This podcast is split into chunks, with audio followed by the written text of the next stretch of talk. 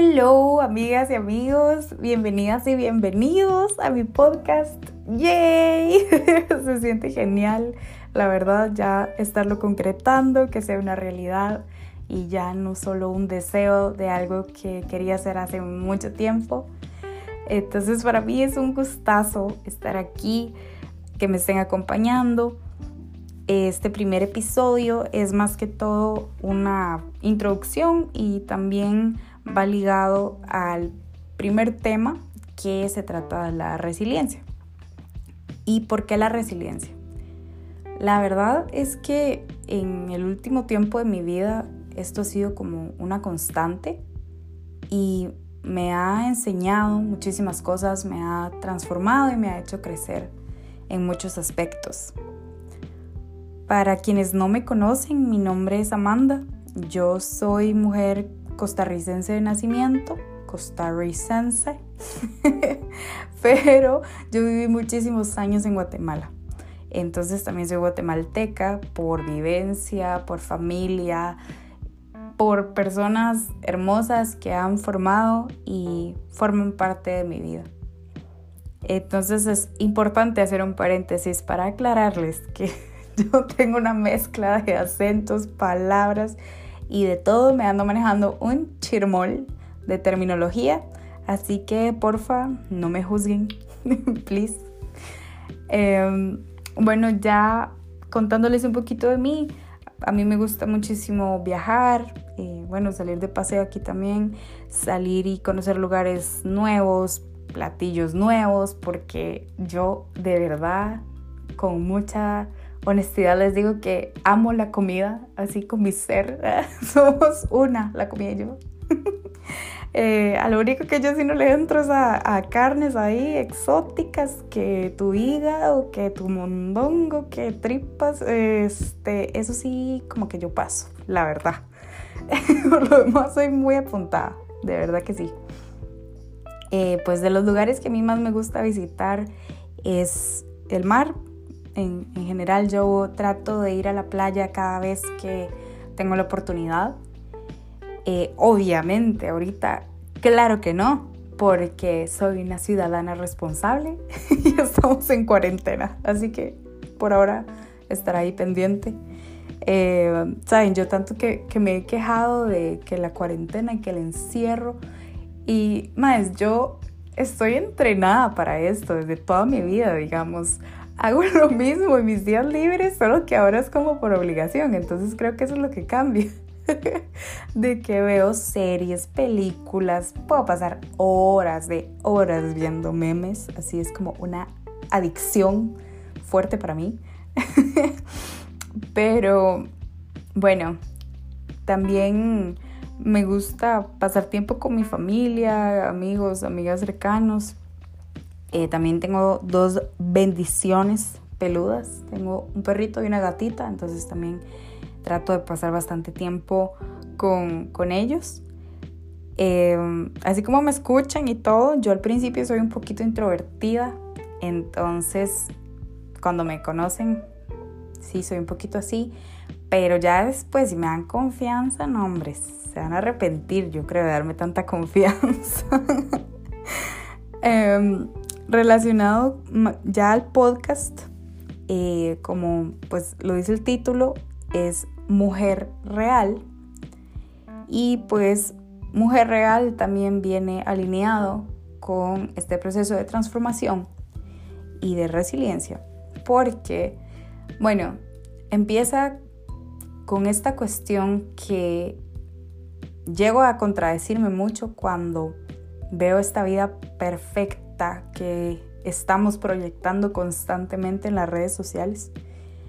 Eh, pero llega el punto en que me, ya me quebranté, me hartó y dije, no, ya al carajo con esto. y yo me quiero mostrar cuál soy, transparente en cualquier espacio en el que esté y en el que pueda tener una voz.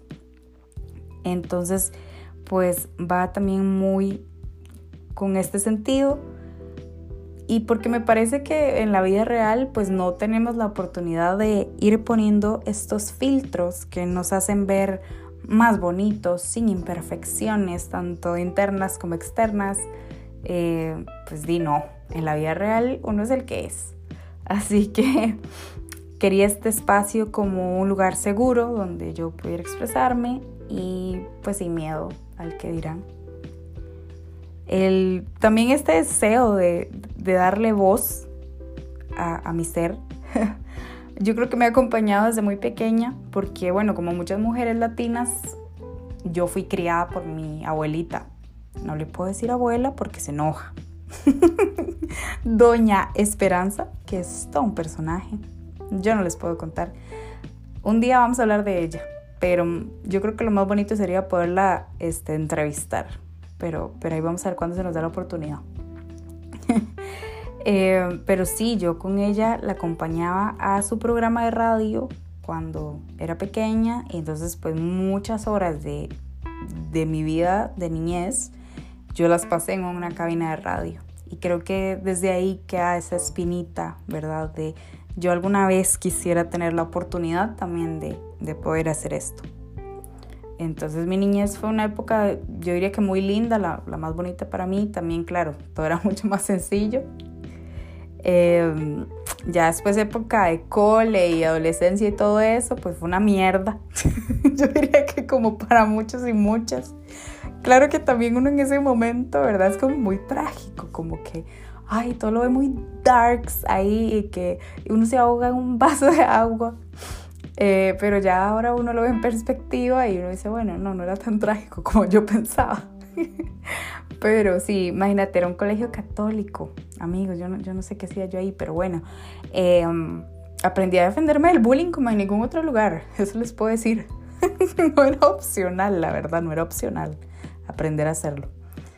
Em, ya a partir de los 18 años llega esta experiencia que marca completamente un antes y un después en mi vida y que es ya aquí donde voy a conectar el tema con la, con la resiliencia.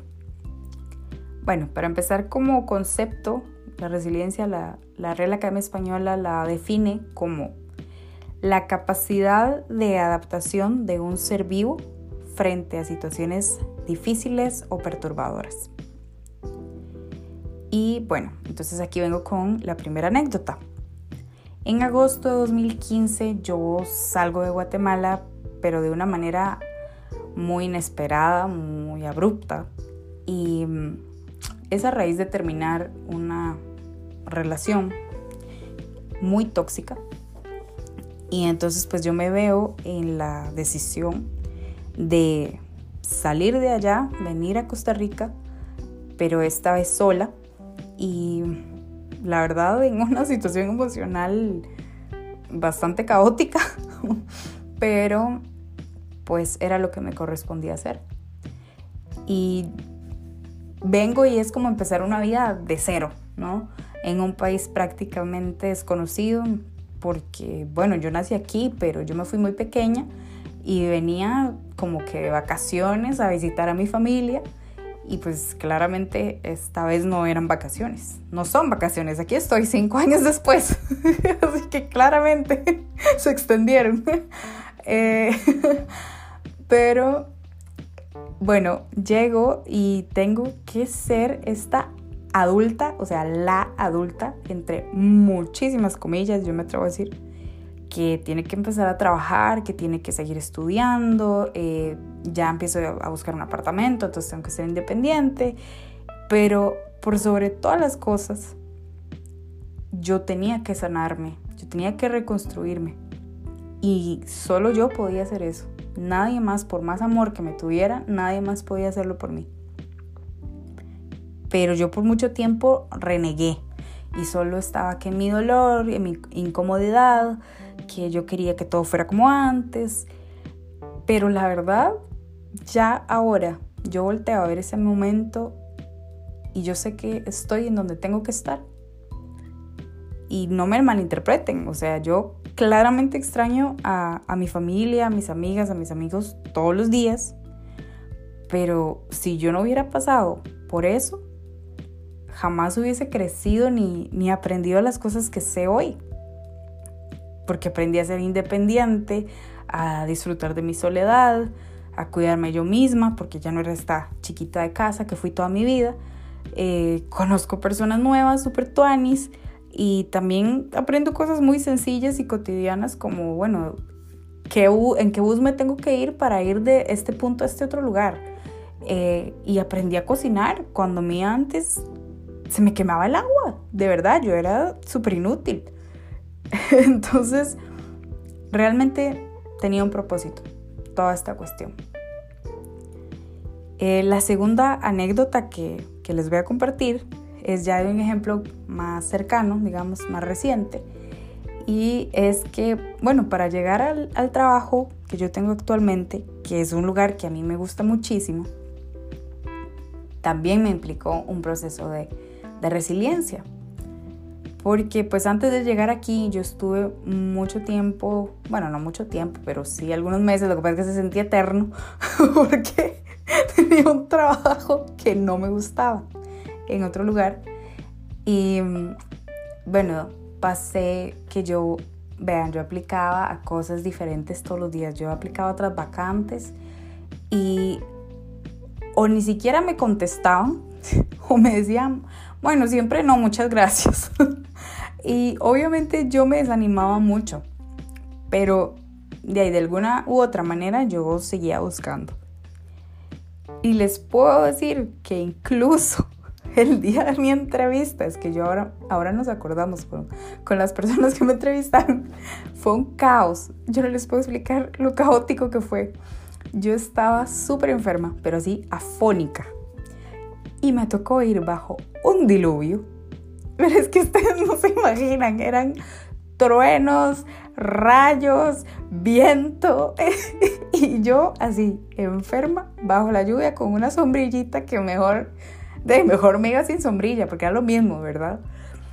Entonces llego al lugar, como es, es un lugar muy grande, me perdí adentro del lugar, entonces tras de que estaba lloviendo espantoso, me pierdo.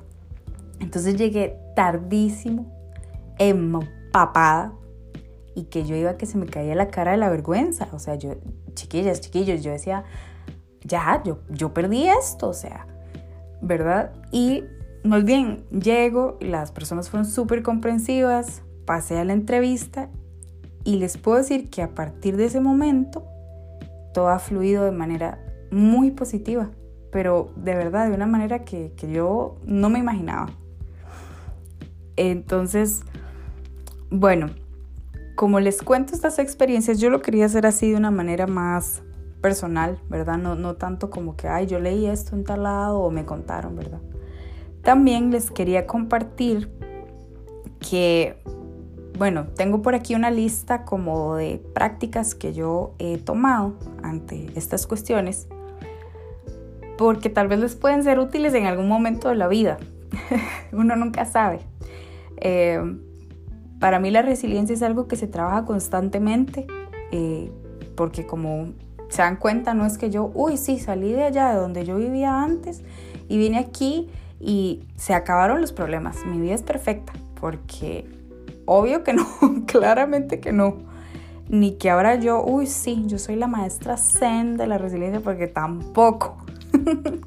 Entonces, estos consejos, ¿verdad? Estos, bueno, tips, como ustedes los quieran llamar, es pues en base a, a lo que yo he vivido y he aprendido hasta el momento. Entonces, bueno, va la primera idea que les quiero compartir. Y es que busquemos otras alternativas que nos puedan llevar pues a, concretar aquello que nosotros tenemos visualizado, que queremos alcanzar. Que si plan A, B no me funcionó, bueno, tengo que buscar C, D, X, Y, Z. Porque a veces nos fijamos tanto en una sola idea y solo queremos seguir la estructura pero la vida no siempre es solo seguir ese esquema. También se trata de, vivirla, de que tenemos que aprender a jugar con los recursos y con las oportunidades que se van presentando en el camino y nos reta claramente a ser más ingeniosos, más ingeniosas, a, ser más prácticos también. La segunda cosa que les quiero compartir es que, bueno, si ya hemos buscado todas estas opciones y de todos modos no nos lleva a lo que nosotros teníamos planificado, pues también di, no tenemos que ser tan duros con nosotros mismos, ¿no? Podemos darnos un momento de sentar y pensar y decir, bueno, di, la verdad yo di todo lo que podía y hasta más. Pero ser humanos también implica decir, bueno, no siempre voy a tener el control. No siempre todo va a salir como yo quiero.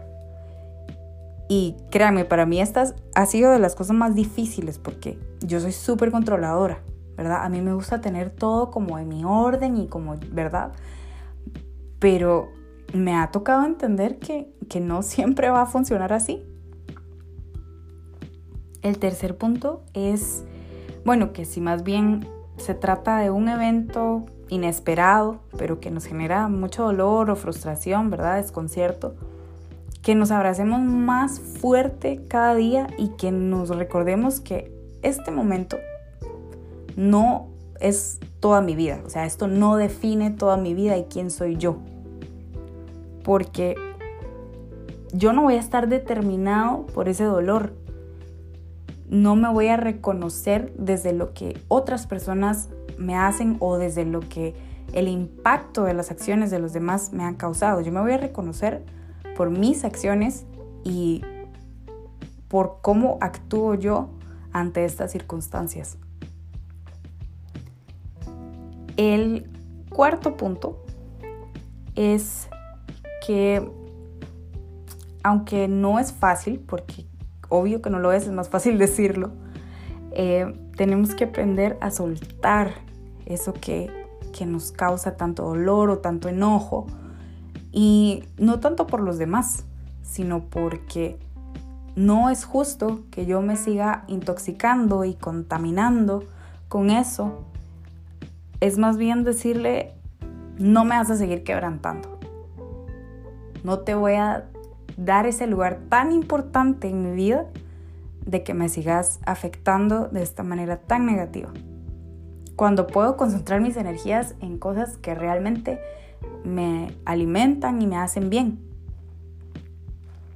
Y la quinta idea es que más allá de que hasta la fecha sea imposible, no ocupamos una máquina de tiempo para volver al pasado y cambiar algo que ya sucedió.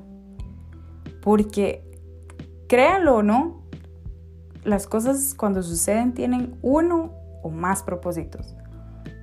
A veces toma más tiempo, a veces toma menos tiempo, pero yo creo que uno siempre le encuentra sentido, al menos en mi experiencia así ha sido. A veces han sido meses, a veces ha sido años, a veces son días, pero tiene sentido, toma sentido.